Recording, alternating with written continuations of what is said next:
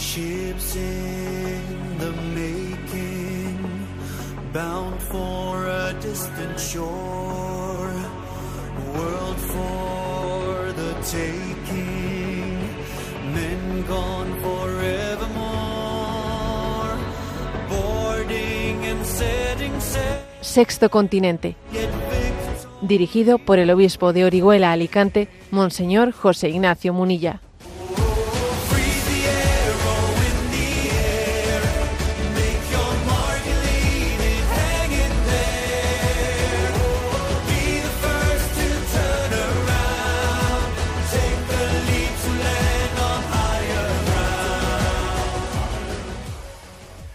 Un cordial saludo a todos los oyentes de Radio María. Un día más, con la gracia del Señor, nos disponemos a realizar este programa radiofónico llamado Sexto Continente, que lunes y viernes de 8 a 9 de la mañana, una hora menos en las Islas Canarias, realizamos aquí en directo en Radio María España.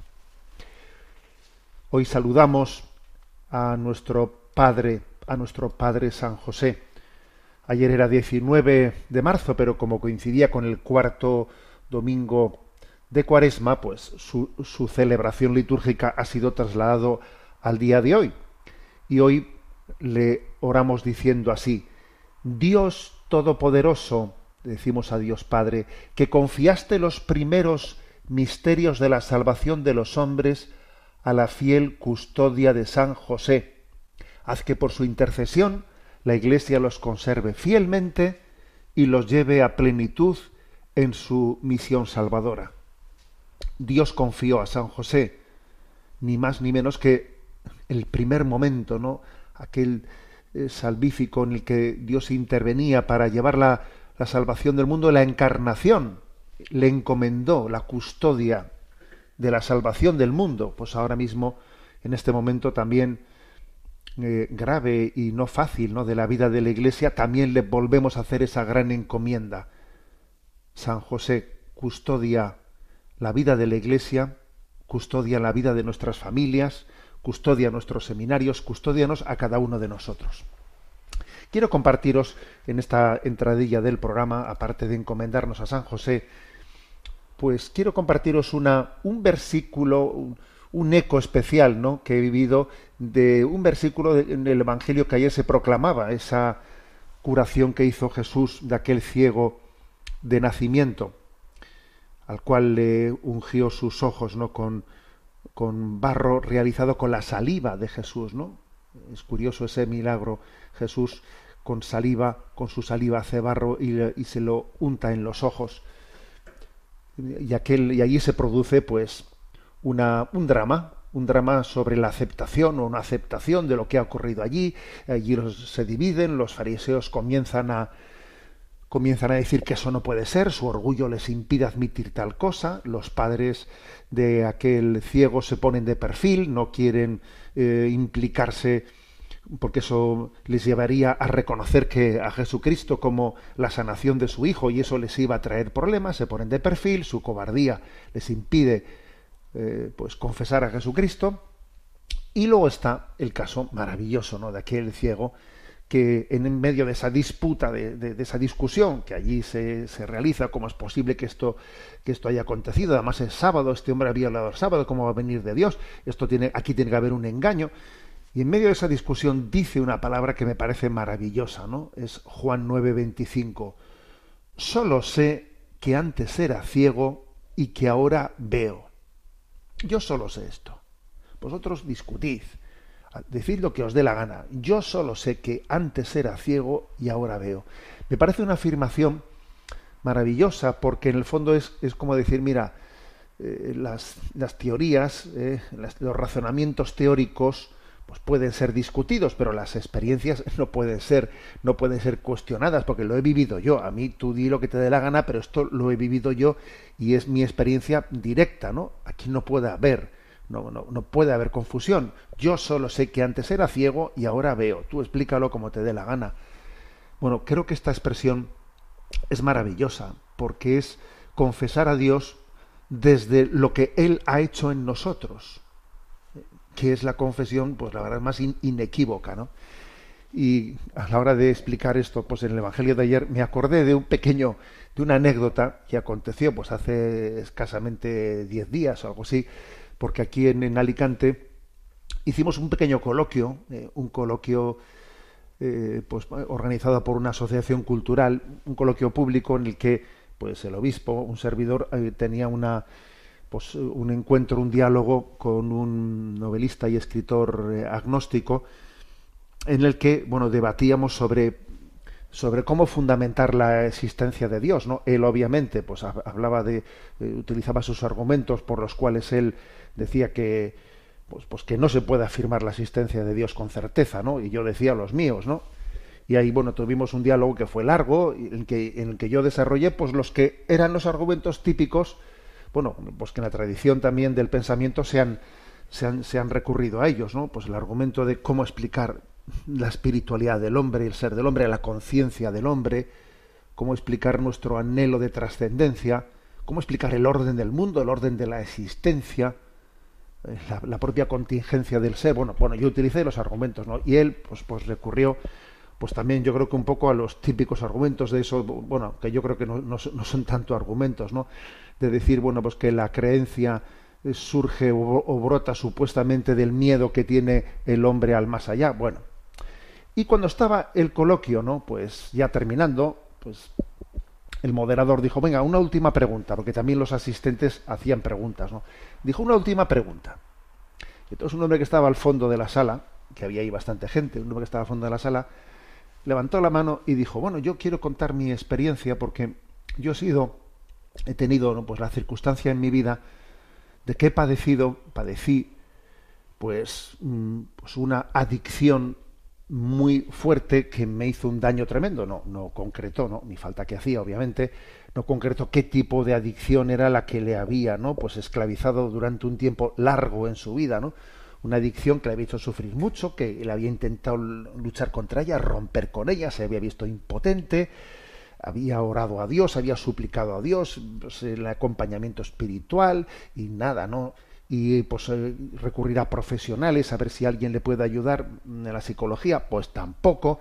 Y dice que había llegado un momento en el que pues había perdido la esperanza ¿eh? había perdido la esperanza. Había dejado ya de pedir se había dicho pues tendré que estar toda mi vida con esta adicción que me destroza y ahí sigo con ella no hasta que dice que que llegó un año en el que pues llegó la Semana Santa y él y bueno, pues así aconteció y dijo, voy a, la, voy a ir a la vigilia pascual, a la vigilia, a esa famosa, eh, a, esa, a esa maravilla de, liturgia en la que se celebra, ¿no? Eh, la resurrección de Jesucristo. Entonces dice que fue aquel lugar que no, que no aconteció nada así extraordinario en la celebración, que bueno, pues que bien, que estuvo bella, ¿no? Pero que él no tuvo ninguna sensación nada especial, pero que cuando salió de allí, pues que de repente aquella esclavitud, aquella adicción que había tenido totalmente, ¿no? pues subyugado durante tantísimos años, que a partir de ese momento desapareció completamente. Es que han pasado ya años de aquel acontecimiento y, y no le ha venido nunca más, ¿no? Y de repente se sintió liberado así, de una manera tan sorpresiva, ¿no? Entonces, claro, yo cuando aquel hombre dijo aquello y él dijo, bueno, y para mí, estoy aquí y, quiero decirles una cosa, para mí esta es la prueba de la existencia de Dios, ¿sabe? Esta es mi, mi prueba, mi prueba, ¿no? Claro, estábamos terminando un debate, ¿no? Sobre la existencia de Dios, que llevamos ahí dos horas hablando, utilizando eh, argumentos más o menos complejos, y, y sale un hombre y dice eso, ¿no? Y yo dije, me acordé de, bueno, pues de esta expresión del del ciego de nacimiento, ¿no? Solo sé que antes era ciego y que ahora veo. Yo solo sé eso. Y claro, es un argumento irrefutable, ¿no? Entonces me pareció que la intervención de aquel hombre, yo dije, fíjate tú este, en la providencia como Dios ha querido que este hombre, después de este debate, eh, venga y dé un testimonio vivo de la existencia de Dios. Porque al final no, no hay, un no hay mayor, eh, mayor testimonio, con, mayor fuerza, que es recurrir a nuestra propia vida, lo que Dios ha hecho en mí. ¿eh? Y lo que es indudable, solo sé que antes era ciego y que ahora veo. Pues esto es lo que le, le pedimos a San José. le pedimos a San José que nos dé que nos dé la gracia de testimoniar en nuestra vida cómo hemos sido liberados por Jesucristo. Y ante eso palidecen todas las dudas, ante eso pues son absolutamente superadas, ¿no? Pues, pues todas las ideologías, todo lo que se quiera decir, a ver, totalmente superado, ¿no? Que San José nos conceda esta gracia. La gracia de, de poder testimoniar con nuestra vida que hemos sido plenamente liberados, liberados por Jesucristo. Con la ayuda de San José nos, nos encaminamos hacia la Pascua y Él va a ser eh, verdadero introductor ¿no? para que la redención de Jesucristo se renueve en cada uno de nosotros. Sexto Continente es un programa que tiene interacción con los que sois usuarios de redes sociales en Instagram y en Twitter a través de la cuenta arroba obispo munilla, con los que sois usuarios de Facebook a través del muro que lleva mi nombre personal de José Ignacio Munilla, y los programas anteriores de Sexto Continente están a vuestra disposición tanto en el podcast de Radio María como en las plataformas de Spotify y de iVox con el nombre de Sexto Continente y también en la página web multimedia www.enticonfio.org donde yo ahí vamos voy colocando las cosas que vamos realizando y ahí hay un apartado que pone Sexto Continente está a vuestra disposición. Bueno, pues vamos adelante y, sabéis lo que he pensado en este día en el que celebramos la solemnidad litúrgica de, San José. Bueno, pues eh, recurro eh, recurro a, a, a, un, eh, libro recientemente publicado, Las relaciones de San José, la paternidad, en la que se nos habla de algunas apariciones importantes de San José.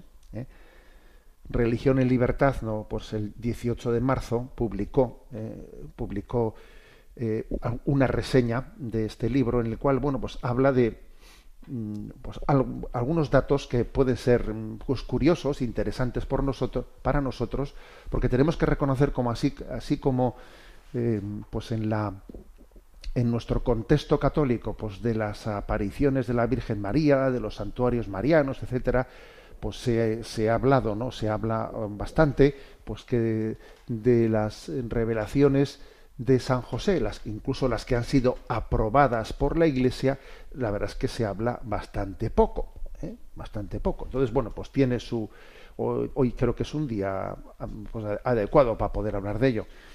Y en concreto voy a hablar de tres eh, apariciones que han sido mm, aprobadas, ¿eh? aprobadas por la Iglesia en su discernimiento. ¿no? La primera, la primera es la que acontece, está ligada a las apariciones de la Virgen de Fátima, porque en la última de las apariciones, la del milagro del sol, la que tuvo lugar el 13 de octubre de 1917, en aquella última aparición de la Virgen María en Fátima, San José también estaba, ¿no? En esa aparición San José estaba allí con el niño mientras el sol giraba, mientras que acontecía el milagro del sol. ¿no? Según Sor Lucía eh, pues narra, San José mantuvo al niño en sus brazos y bendijo a los fieles allí presentes, ¿no? San José aparecía con el niño Jesús en brazos y, bendiciendo a la humanidad. Bueno, y, es curioso, ¿no? Digo esto porque, bueno, porque la, la, esa última aparición, digamos que estaba la Virgen María, por supuesto, pero el que sostenía al niño era José, era el padre, ¿eh? No era María, fijémonos en este, en este detalle. San José sostenía al niño. ¿eh? Que yo, yo os voy a decir que una de las, alguno me lo ha escuchado ya, pero una de las conclusiones que he sacado yo en, últimamente, ¿no? Pues es, vista también la crisis que vivimos, etcétera, es voy a intentar, voy a procurar que no hablar de la Virgen María sin hablar también de San José. ¿eh? Pues porque, bueno, porque creo que precisamente una de las trampas de nuestra cultura es la de contraponer la dignidad del hombre y de la mujer, de la mujer y del hombre, la maternidad y la paternidad, contraponerlas. Entonces, me parece que es muy interesante que en nuestra predicación, cuando hablemos de María, hablemos de José, cuando hablemos de José, hablemos de María, pues porque Dios les unió, ¿eh? Dios les unió en una, pues, pues en un matrimonio, en un desposorio, y estoy convencido que ahora mismo en el cielo, pues su, su acción de intercesión por nosotros está plenamente integrada y coordinada, ¿no? Bueno, por eso, la primera, primera de estas apariciones a las que quiero referirme. El 13 de octubre de 1917, Milagro del Sol, la Virgen María aparece en Fátima cumpliendo cumpliendo esa, esa promesa de que iba a hacer un gran signo y mientras el sol giraba, allí estaba San José sosteniendo al niño en brazos y San José bendecía al mundo. Curioso, ¿eh? impresionante, ¿no? La imagen de San José bendiciendo al mundo. San José bendiciendo al mundo, ¿no? Teniéndole a Jesús en sus brazos. Es una imagen poderosa. Bien sabemos que el poder viene de Cristo, pero fijaros cómo, cómo ese, ese, ese Hijo de Dios encarnado está en los brazos de un hombre humilde llamado José, y aunque la fuerza de la bendición viene de ese niño que está sostenido en brazos, el que da la bendición al mundo es José. Es como si Dios nos estuviese diciendo, yo he querido, he elegido a José y a María como mediadores de todas las gracias, para que a través de ellos os llegue, llegue al mundo la bendición de Dios. La bendición es de Dios, pero Dios es libre, libérrimo de hacerla llegar a nuestras vidas a través de, eh, pues de la mediación que Él considere la adecuada. Y entonces ahí estaba el niño Jesús en brazos de José, José bendiciendo. Segunda aparición. Nos vamos al siglo XVII, ni más ni menos. Y esto acontece el 7 de junio de 1660 en Cotignac, Francia. ¿eh? Y allí un pastor llamado Gaspar Ricard d'Estienne ¿eh? se refugió con sus animales a la sombra de los árboles de un cerro, ¿no? del, cerro de Besillón, en la provincia de Bar, municipio de, Cotignac, de Cotignac ¿eh? Francia. Estaba sediento, ya que hacía mucho calor. Y entonces de repente, pues un hombre, un hombre de gran contextura, apareció delante de él y le señaló una roca y le dijo, yo soy José, levanta, levanta esa roca y beberás. El pastor contestó, no podré, es demasiado pesada. San José reiteró, sí podrás. Entonces el pastor se acercó a la roca y con gran sorpresa la movió al primer intento y una fuente de agua, de agua fresca, comenzó a brotar. Bueno, aquel pastor, Gaspar, bebió con avidez y, cuando se levantó de beber, porque estaba sediento, ¿no? San José ya había, había de, desaparecido, ¿no? Bueno, eh, claro, es también una... Eh, voy a decir una cosa, ¿no? Esta es la única aparición aprobada por la Iglesia en el que aparece San José solo. Curiosamente las apariciones de San José no han sido ¿eh? no, han sido en solitario, ¿eh? no han sido en solitario. La mayoría de ellas han sido junto con la Sagrada Familia, con la Virgen María o con otros santos, pero bueno, es la única aprobada, aprobada en la que aparece San José solo tiene también una, una, imagen poderosa, ¿no? Por, tiene una significación poderosa por ese, ese don que le da a ese pastorcillo de poder mover una roca que está por encima de sus capacidades, el poderla trasladar, ¿no? Y el poder saciar, saciar su sed. ¿eh? Es también una imagen de, del San José, de San José a quien Dios le ha dado la capacidad de, de tener una intercesión poderosa, una intercesión poderosa de mover, mover rocas que nosotros no somos capaces de mover, ¿no? de mover dificultades que nos parecen inexpugnables, ¿no? y que para Dios pues, son tan ligeras como una pluma. ¿eh? Y de saciar, ¿no? Y, y nuestra sed de, de felicidad que, que, tiene, que sufre, ¿no? que tiene pues una, una necesidad acuciante y que en esta vida no somos capaces ¿no? De, de encontrar esa felicidad que anhelamos. Bueno, eh, después de que ocurrió eso, eh, el culto a San José se impulsó mucho en aquella comarca y con los donativos que se recibieron y con la apro- aprobación eh, del obispo se construyó una capilla en el lugar. Y el rey Luis XIV decretó a partir de ese momento la fiesta de que la fiesta de San José sería festiva en toda Francia. ¿eh? Entonces, el rey Luis XIV decreta la fiesta de San José como fiesta para toda Francia a raíz de este milagro que estamos hablando de, del 7 de junio de 1660. Y en el año siguiente, el rey consagró Francia a San José. Todo esto aconteció en un año, ¿eh? O sea, en un año, eh, en, en el espacio de un año fue la aparición, la creación de la capilla por parte del obispo, eh, el rey Luis XIV decreta que la fiesta de San José sea, festiva en toda Francia y la consagración de Francia a San José. Eh, Francia fue consagrada a San José el 19 de marzo de 1661. Curioso esto, ¿eh? que creo que muchos lo desconocíamos. Yo por lo menos voy a reconocer que este episodio lo desconocía, ¿no? Y nuestra nación hermana está consagrada a San José por este episodio. ¿eh? Bueno, y la tercera aparición a la que quiero hacer referencia. La primera he dicho la de Fátima, la segunda esta de Cotignac de Francia. La tercera mm, nos lleva a Irlanda, ¿eh? a Irlanda, Knock, ¿eh? el 21 de agosto de 1879 se apareció la Virgen en un pequeño pueblo de Dublín, de Irlanda, llamado Knock, ¿no? Per- pe- perdón que se me ha saltado la música. Bueno, y mm, cuando aparece la Virgen María, María estaba de pie en actitud de oración, vestida de blanco y llevaba puesta una corona de oro. Y a su lado le acompañaba San José con túnica blanca y también estaba San Juan Evangelista. O sea, es una aparición en la que está la Virgen María, San José y San Juan Evangelista.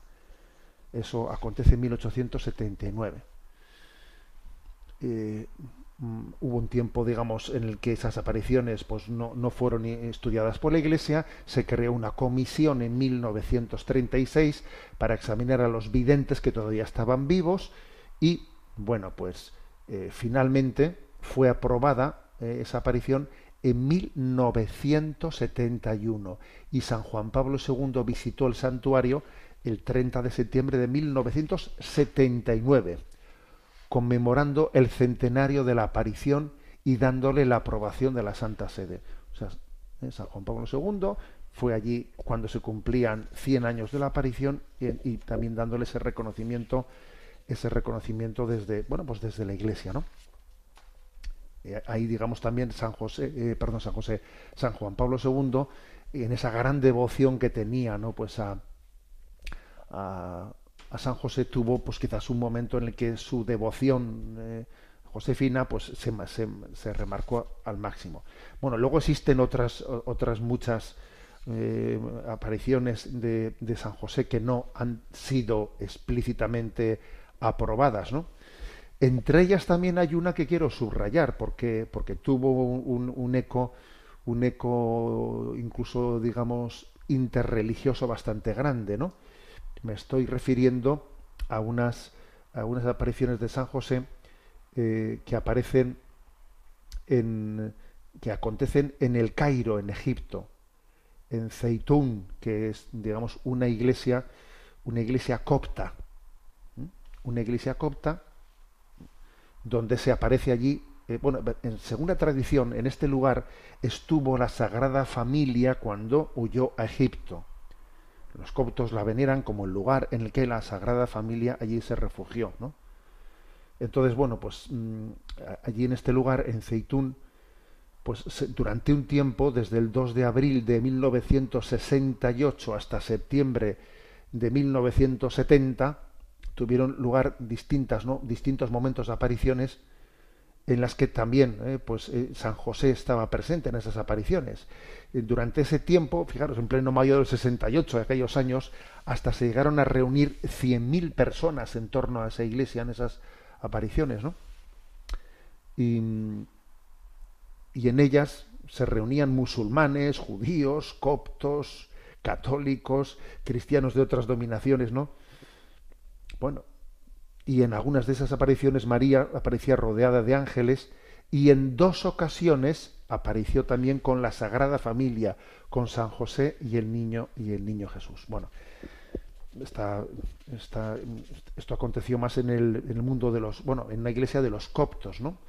De los coptos, no de los coptos católicos, digamos, ¿eh? con lo cual, digamos, no, no, está bajo el estudio, el estudio de la, de la iglesia católica, pero bueno, que es curioso, ¿no? He querido compartir con vosotros en este día en que celebramos litúrgicamente a San José, para que seamos conscientes de que su presencia, su presencia pues en, el, en la vida de, de la Iglesia pues ha sido, la, la historia y la vida de, de, la Iglesia y el mundo pues ha sido más activa, más activa de lo que suponemos, ¿eh? porque creo que parece, ¿no? No sé por qué, que la figura de San José hemos tendido siempre como a esconderla, ¿eh? a esconderla. Y creo que es, es importante, ¿no? Que remarquemos su, bueno, pues su acción eh, siempre, ¿no? Siempre discreta, siempre aparentemente no en segunda fila, pero verdaderamente eficaz en nuestra vida.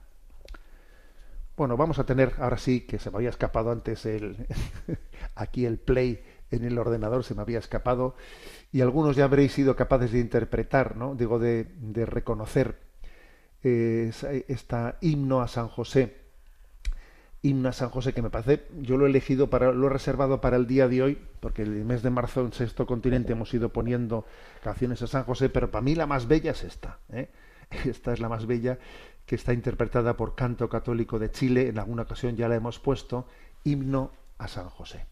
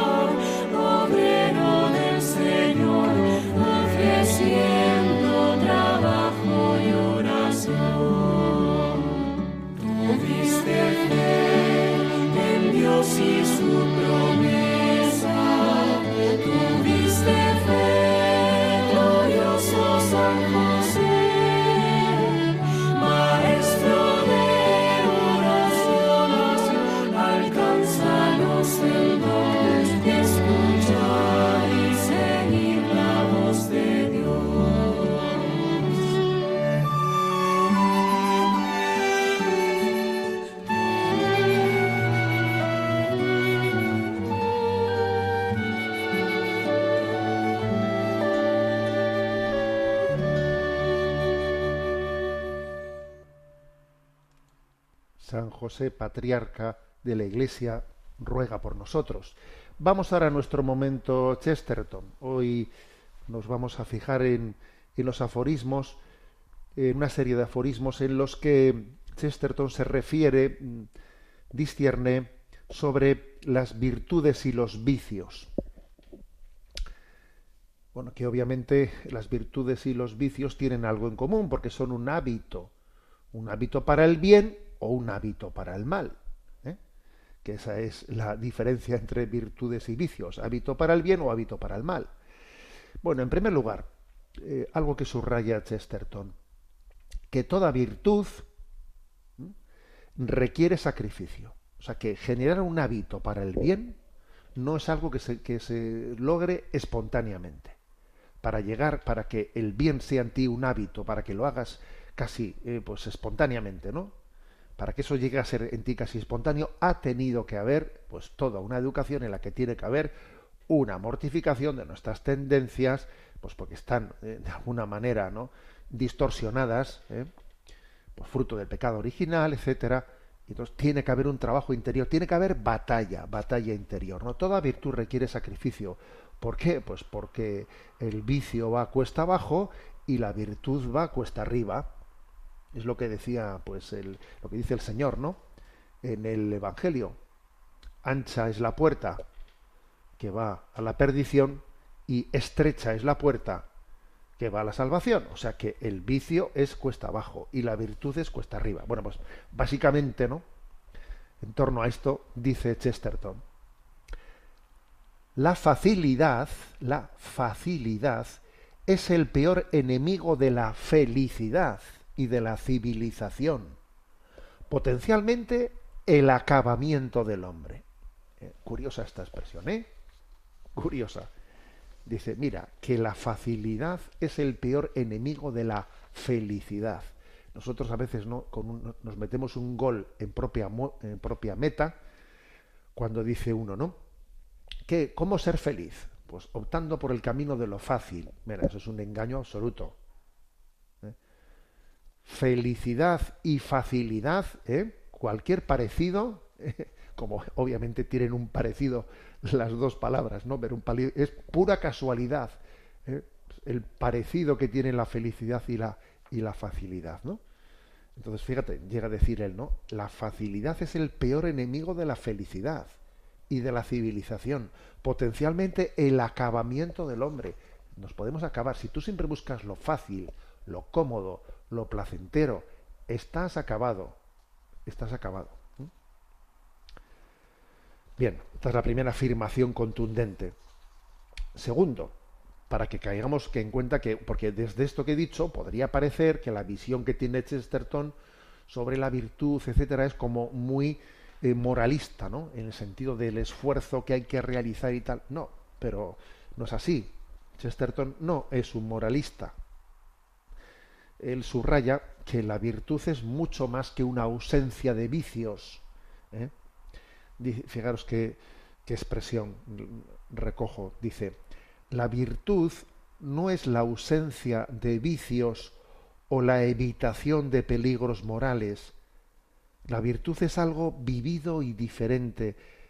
Por ejemplo, la misericordia no consiste en no ser cruel o no vengarse o no, o no castigar. Es algo simple y positivo como el sol. Y se ha visto o no se ha visto. O sea, es decir, como diciendo, mira, la, virtud no es únicamente luchar contra las cosas malas, no, es que es que es luz en sí misma, es que es un gozo en sí misma, es que es una experiencia, una experiencia gozosa de la vida. ¿Mm? Es, es así, es como, dice, es como el sol, es como el sol, o sea, que da luz, todo lo vuelve luminoso, todo se percibe de, otra manera, ¿no? Uno recibe calor de vida, calor de vida. O sea que Chesterton está muy lejos, ¿no? De, de hablar de la virtud o de los vicios meramente eh, desde, desde una perspectiva moralista, ¿no? Sino que él también mm, liga la virtud a una experiencia gozosa y vital, ¿no? En el que el sentido de la vida se hace especialmente luminoso cuando uno vive virtuosamente, ¿no? La vida resulta luminosa. También Chesterton eh, reflexiona sobre la necesidad de que las virtudes estén conjugadas entre ellas, que exista como una sinfonía entre las virtudes, ¿eh? porque él eh, subraya mucho como que, como que, digamos, en esta cultura nuestra, ¿no? En la que, bueno, parece, podríamos llamarla pues poscristiana, en la que hemos roto con las raíces cristianas, entonces sí eh, perviven determinadas virtudes que nacieron del cristianismo, pero perviven de una manera desconexa, desconexa entre ellas, ¿no? Fijaros esta expresión que dice, pudiéramos decir que el mundo moderno está poblado por las viejas virtudes cristianas que se han vuelto locas. Y se han vuelto locas de sentirse aisladas y de verse vagando a solas. Fijaros ¿eh? esta expresión, ¿a qué se refiere con esto? ¿no? De que sí que perviven virtudes, pues, por ejemplo, virtudes cristianas mm, que han nacido en el, en, el, en el, contexto de la tradición cristiana, se, siguen valorando, pero se siguen valorando de una manera desconexa con otras virtudes. ¿eh?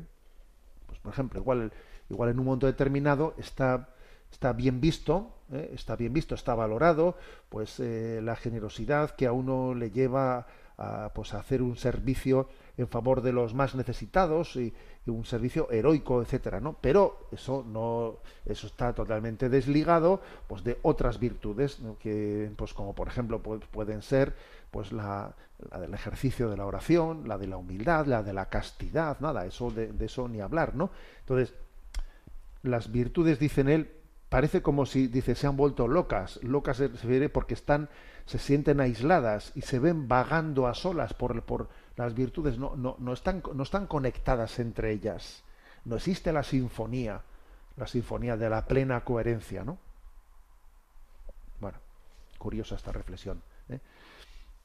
De cara, ¿no? De cara a que, que descubramos cómo existe esa, esa unión, cómo debería, ¿no? Deberíamos de vivir todas las virtudes conjugadas y no porque ahora esté de moda esta y la otra ha dejado de estar de moda y porque eso obviamente es una eh, pues estamos siendo esclavos de, un tiempo ¿no? y, de, lo políticamente correcto esclavos de las modas y de los tiempos no para entender cómo el cristianismo conjuga todas las eh, todas las virtudes él subraya como la primacía para nosotros ¿no? el, el universo mundo cristiano hace que las virtudes teologales sean las que unifiquen y conjuguen a las virtudes morales o cardinales. O sea, la fe, la esperanza y la caridad son las que informan, informan y coordinan, eh, integran eh, pues el resto de las virtudes morales, ¿no?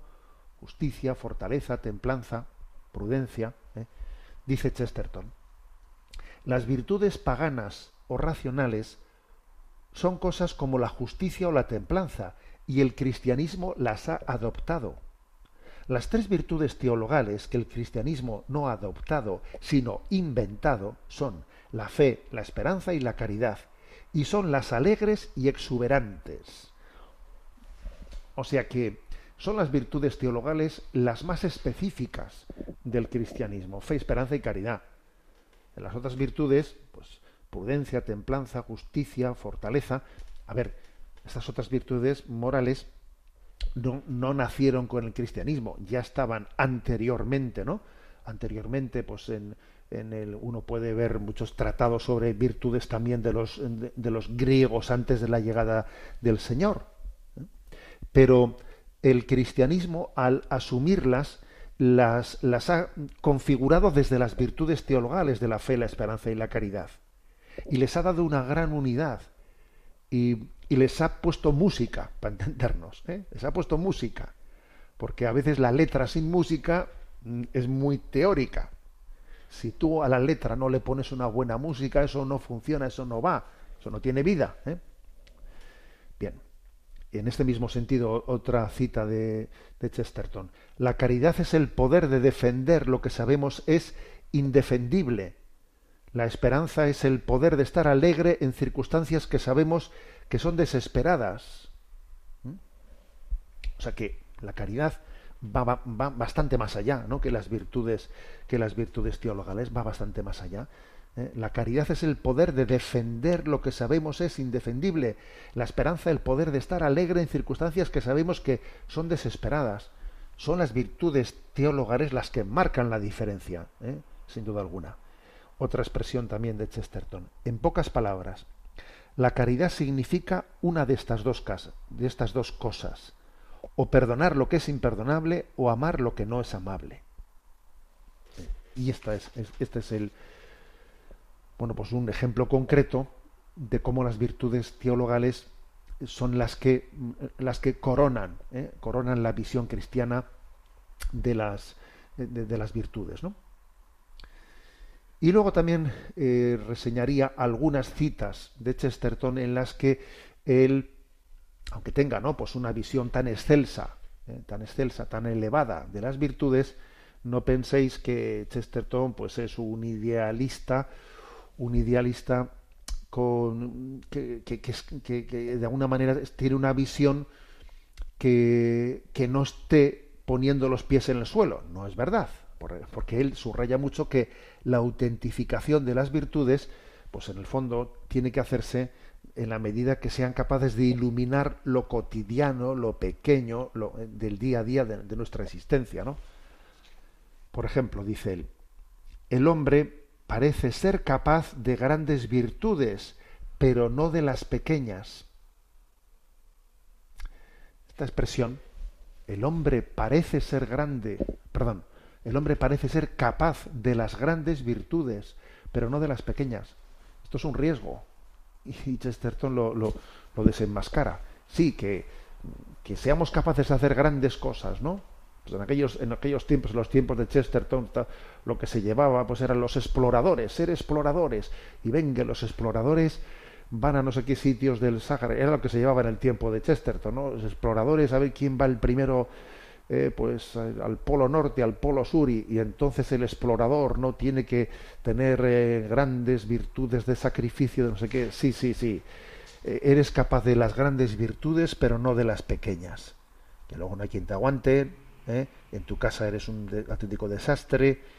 y en tu día a día pues estás entregado a los vicios, o sea, mm, vanidad de vanidades y todo vanidad, ¿no? Entonces dice él, el hombre parece ser capaz de las grandes virtudes, pero no de las pequeñas, lo cual quiere decir que en lo que aparentemente eran grandes virtudes no eran grandes virtudes, sino que eran vanidad. ¿eh? Entonces, lo que Chesterton aquí dice es, mira, la autentificación de las de lo que verdaderamente es virtud, ¿eh? se tiene que hacer fuera de cámaras, fuera de, ¿eh? sino pues en el secreto de nuestro corazón. Fijaros esta, esta expresión, esta cita. Hacer el trabajo de uno imperfectamente en pequeñas cosas es siempre un pecado secreto, como la bebida a escondidas. Hacer el trabajo de uno perfectamente en pequeñas cosas es una secreta virtud, como la caridad anónima. ¿Mm? Eh, o sea que no puede ser más concreto el hombre, ¿eh? No puede ser más concreto. Claro, si tú tu trabajo, tu trabajo diario, ese que no se va a enterar nadie, ese que no se va a enterar nadie, ¿no? Lo haces chapuceramente, chapuceramente. A ver, pues es- es- eso, vamos a ser claros, es como es como si uno eh, pues tiene pecados secretos, como que aparece, aparece delante de los demás, ¿no? Pues, pero resulta que cuando se queda a solas bebe y se emborracha. Eh, pues es un desastre, es un desastre. Él dice, hacer tus pequeñas cosas diarias chapuceramente, porque no las está viendo nadie, es como si tuvieses un pecado secreto, mira, tienes eh, esta adicción eh, que cuando te quedas solas te, te- te- te, eh, está como contradiciendo todo lo que has hecho cuando estabas en público. Un desastre. Y al revés dice, hacer el trabajo de uno perfectamente en pequeñas cosas es una secreta virtud como la caridad anónima, como cuando alguien eh, pues da anónimamente eh, anónimamente pues un- una pues una generosa ayuda sin que se sepa quién lo ha donado, una donación anónima sin que se sepa quién es el donante, hombre, eso tiene mucho valor, ¿no? Pues eso, eso mismo es lo que estamos haciendo cuando uno hace las pequeñas cosas de cada día, ¿eh? las hace bien y sé que no va a haber más testigos que Dios, ¿no? Pero yo las hago con todo el cariño y, pues eso, ¿no? Con el esmero de que en mi casa me pongo orden en mi vida, ordeno, hago las cosas como si Jesús fuese, vin- viniese a verme. ¿eh? Con ese esmero preparo mis cosas del día a día de mi. Bueno, pues eso es, dice él, como eh, es una es una secreta virtud como la caridad anónima. Bueno, dejamos aquí eh, esta reflexión de Chesterton y como, sol- y como tenemos un momento también de la intervención de los oyentes, pues vamos a, vamos a ello. ¿eh? A Mónica que le tenemos en la, en la emisora, le vamos a pedir que nos presente las preguntas que han llegado al correo sextocontinente arroba radiomaria.es sextocontinente arroba allí podéis quienes estéis interesados en participar haciendo alguna pregunta etcétera os podéis allí dirigiros y vamos a atender eh, en concreto por lo menos alguna de las que hemos seleccionado buenos días Mónica Muy buenos días, monseñor. Comenzamos con Patricia, que nos pregunta He asistido a un retiro en el que he quedado un tanto turbada, aunque también reconozco que otras personas que acudieron conmigo han quedado muy confortadas. Recurro a usted con el deseo de aclarar o discernir. En concreto, en el retiro se realizaban oraciones para la sanación de nuestro árbol genealógico, en la creencia de que los pecados de nuestros antepasados pueden estar teniendo una influencia nefasta en nuestras vidas. Yo la verdad es que me quedé bastante confundida. ¿Qué dice la Iglesia Católica sobre todo esto? Si es que dice algo. Le agradezco de antemano su atención y le encomiendo en mis pobres oraciones. Bien, bueno, pues la, pregunta de Patricia me da también pie para abordar esta cuestión porque voy a decir que sí que me han llegado varios correos a este respecto, formulados de una u otra manera, ¿no? A ver, ¿qué es esto de la sanación del árbol genealógico eh? que se está haciendo en algunos en algunos re- retiros, ¿eh? Eh, en algunos retiros llevados a cabo por- por algunos sacerdotes o algunos laicos que, que son del ámbito católico, porque también esto se hace en otros ámbitos que no son de la Iglesia Católica. De hecho, esto de la sanación del árbol genealógico, esto no ha nacido en la Iglesia Católica, ha nacido más en el mundo, en el mundo protestante, ¿no? Bueno, pues es eh, se basa en la convicción de que los pecados de los antepasados tienen un, un impacto en la vida de sus familiares en la actualidad, ¿no? Y esta influencia puede tener como una dimensión espiritual y corporal, ¿eh? expresarse, por ejemplo, en forma de alguna enfermedad y también puede causar problemas en el campo de la psique, fracasos en el matrimonio, en la vida familiar. ¿eh? Es como si estuviésemos cargando el pecado heredado de los antepasados, ¿no? según los partidarios de esta teoría. ¿eh? Entonces esto requiere la liberación de esa persona, para que se tiene que llevar a cabo mediante una oración, eh, mediante una Eucaristía, mediante una, incluso a veces exorcismos, etcétera, ¿no? Bueno, mm, voy a decir claramente que la Iglesia Católica sobre esto ha discernido algo. Bueno, pues sí que ha habido, sí que ha habido, especialmente dos declaraciones, una de la Conferencia Episcopal polaca y otra de la Conferencia Episcopal francesa. Claramente las dos contrarias a este tipo de, ¿eh? prácticas o este tipo de, creencias, que como digo, no han nacido en el contexto de la Iglesia Católica, sino que nacieron pues a principios del siglo XX pues en el mundo protestante. Pasa que poco a poco también han ido entrando en algunos retiros, en algunos retiros católicos, ¿no? Para empezar, pues lo que lo que la reflexión de la Iglesia Católica dice es que no existen eh, esos pecados intergeneracionales, no existen. Que el único pecado que se transmite por generación es el pecado original el único. ¿eh? Y que el pecado es un acto libre personal en el que se transgrede la ley, la ley divina, ¿no? Entonces, leo un punto de esa declaración de la Conferencia Episcopal Polaca. Dice, la reencarnación del pecado o la propagación del pecado a las generaciones sucesivas, enseñada por los seguidores de esta curación intergeneracional, no tiene justificación ni en las escrituras, ni en la tradición, ni en la enseñanza de la Iglesia. Este tipo de ideas infundadas son muy peligrosas para la vida espiritual de los fieles y la doctrina de la Iglesia misma. O sea que, como veis, hay un pronunciamiento contundente. A ver, esto no tiene, no ha tenido lugar ni en las escrituras, ni en la tradición, ni en la enseñanza de la Iglesia.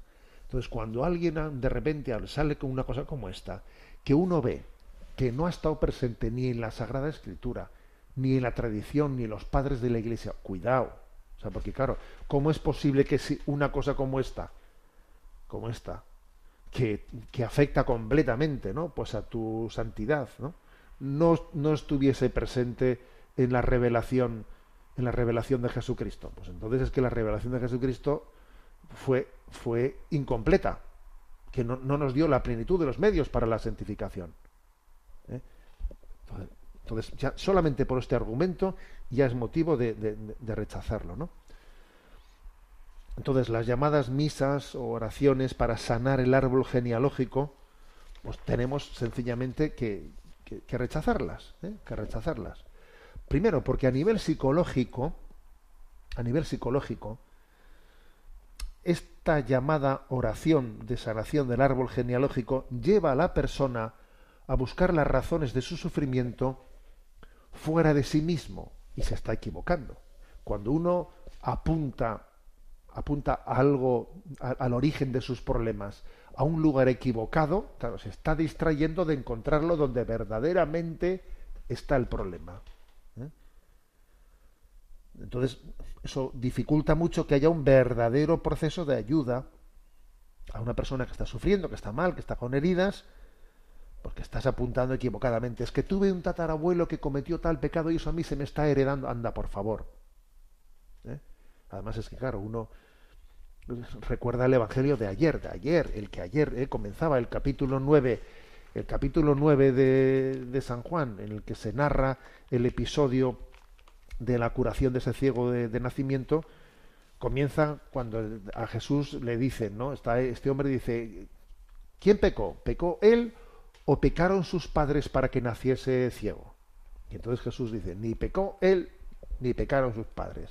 Entonces, a ver, mm, digamos que es que que nos estamos equivocando. ¿eh?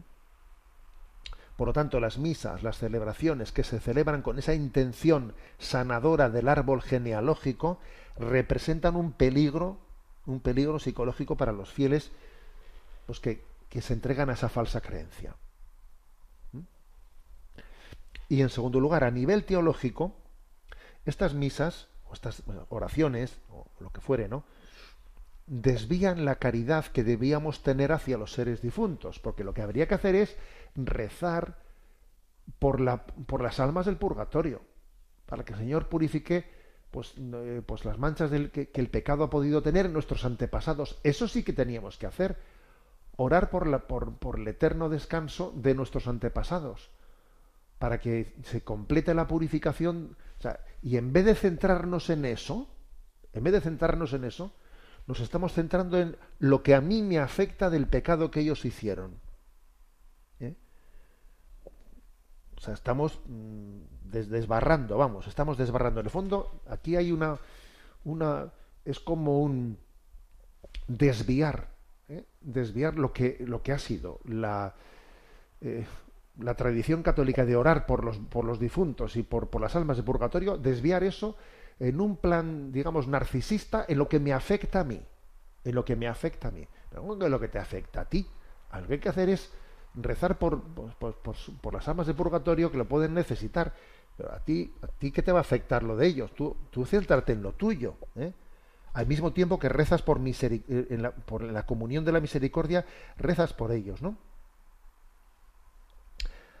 Entonces, los fundamentos teológicos en los que se basa la práctica de estas oraciones o de estas misas de sanación del árbol genealógico son totalmente falsos. En, cuanto que son invenciones recientes, que no se encuentran ni las Sagradas Escrituras, ni los escritos de los Santos Padres, ni el Magisterio de la Iglesia. Eso se le ocurrió ¿eh? Eh, hace todavía escasas décadas a algunos autores fuera de la tradición católica. Entonces yo creo que hay que ser contundente. ¿eh? como veis, yo creo que la respuesta que le, que doy a Patricia pues es, es, es fuerte, es contundente, pero es que además creo que existe una, un- una tendencia al iluminismo, al iluminismo, con la que hay que tener mucho cuidado, porque, porque es verdad que el mayor peligro que tenemos hoy en día es, el del secularismo, ¿no? Pero también existe el peligro por el lado con- contrario, el del iluminismo. El secularismo, en el fondo, rechaza la revelación de Dios, que Dios haya revelado, que Dios se haya manifestado. Pero el iluminismo, por el lado contrario, le parece insuficiente la revelación de Jesucristo que está custodiada por la Iglesia Católica, le resulta insuficiente y busca y busca más efectos especiales, ¿sabes? Luego ni secularización, ni secularismo, ni iluminismo, sino que nos quedamos con la revelación de la Iglesia y no buscamos no pues fenómenos extraordinarios o mm, eh, autoatribución de carismas, que tal persona tiene no sé qué carismas, de que lee la conciencia, el otro tiene mensajes divinos que te transmite, el otro no sé qué. A ver, por Dios, que tenemos una tendencia a esto que es mm, que verdaderamente es una muestra de de nuestro desnortamiento, de nuestro desnortamiento, ¿no?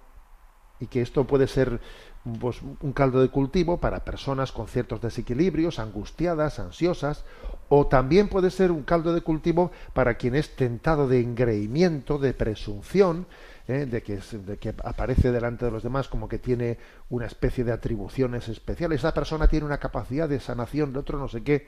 La vanidad tiene una especial incidencia también en este auge del, del iluminismo entre nosotros, ¿no? Tenemos el tiempo cumplido. Me despido con la bendición de Dios Todopoderoso, Padre, Hijo y Espíritu Santo.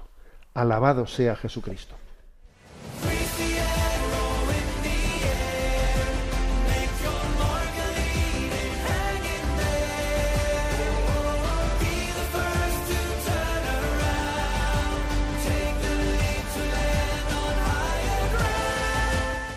Finaliza en Radio María Sexto Continente, dirigido por el obispo de Orihuela Alicante, Monseñor José Ignacio Munilla.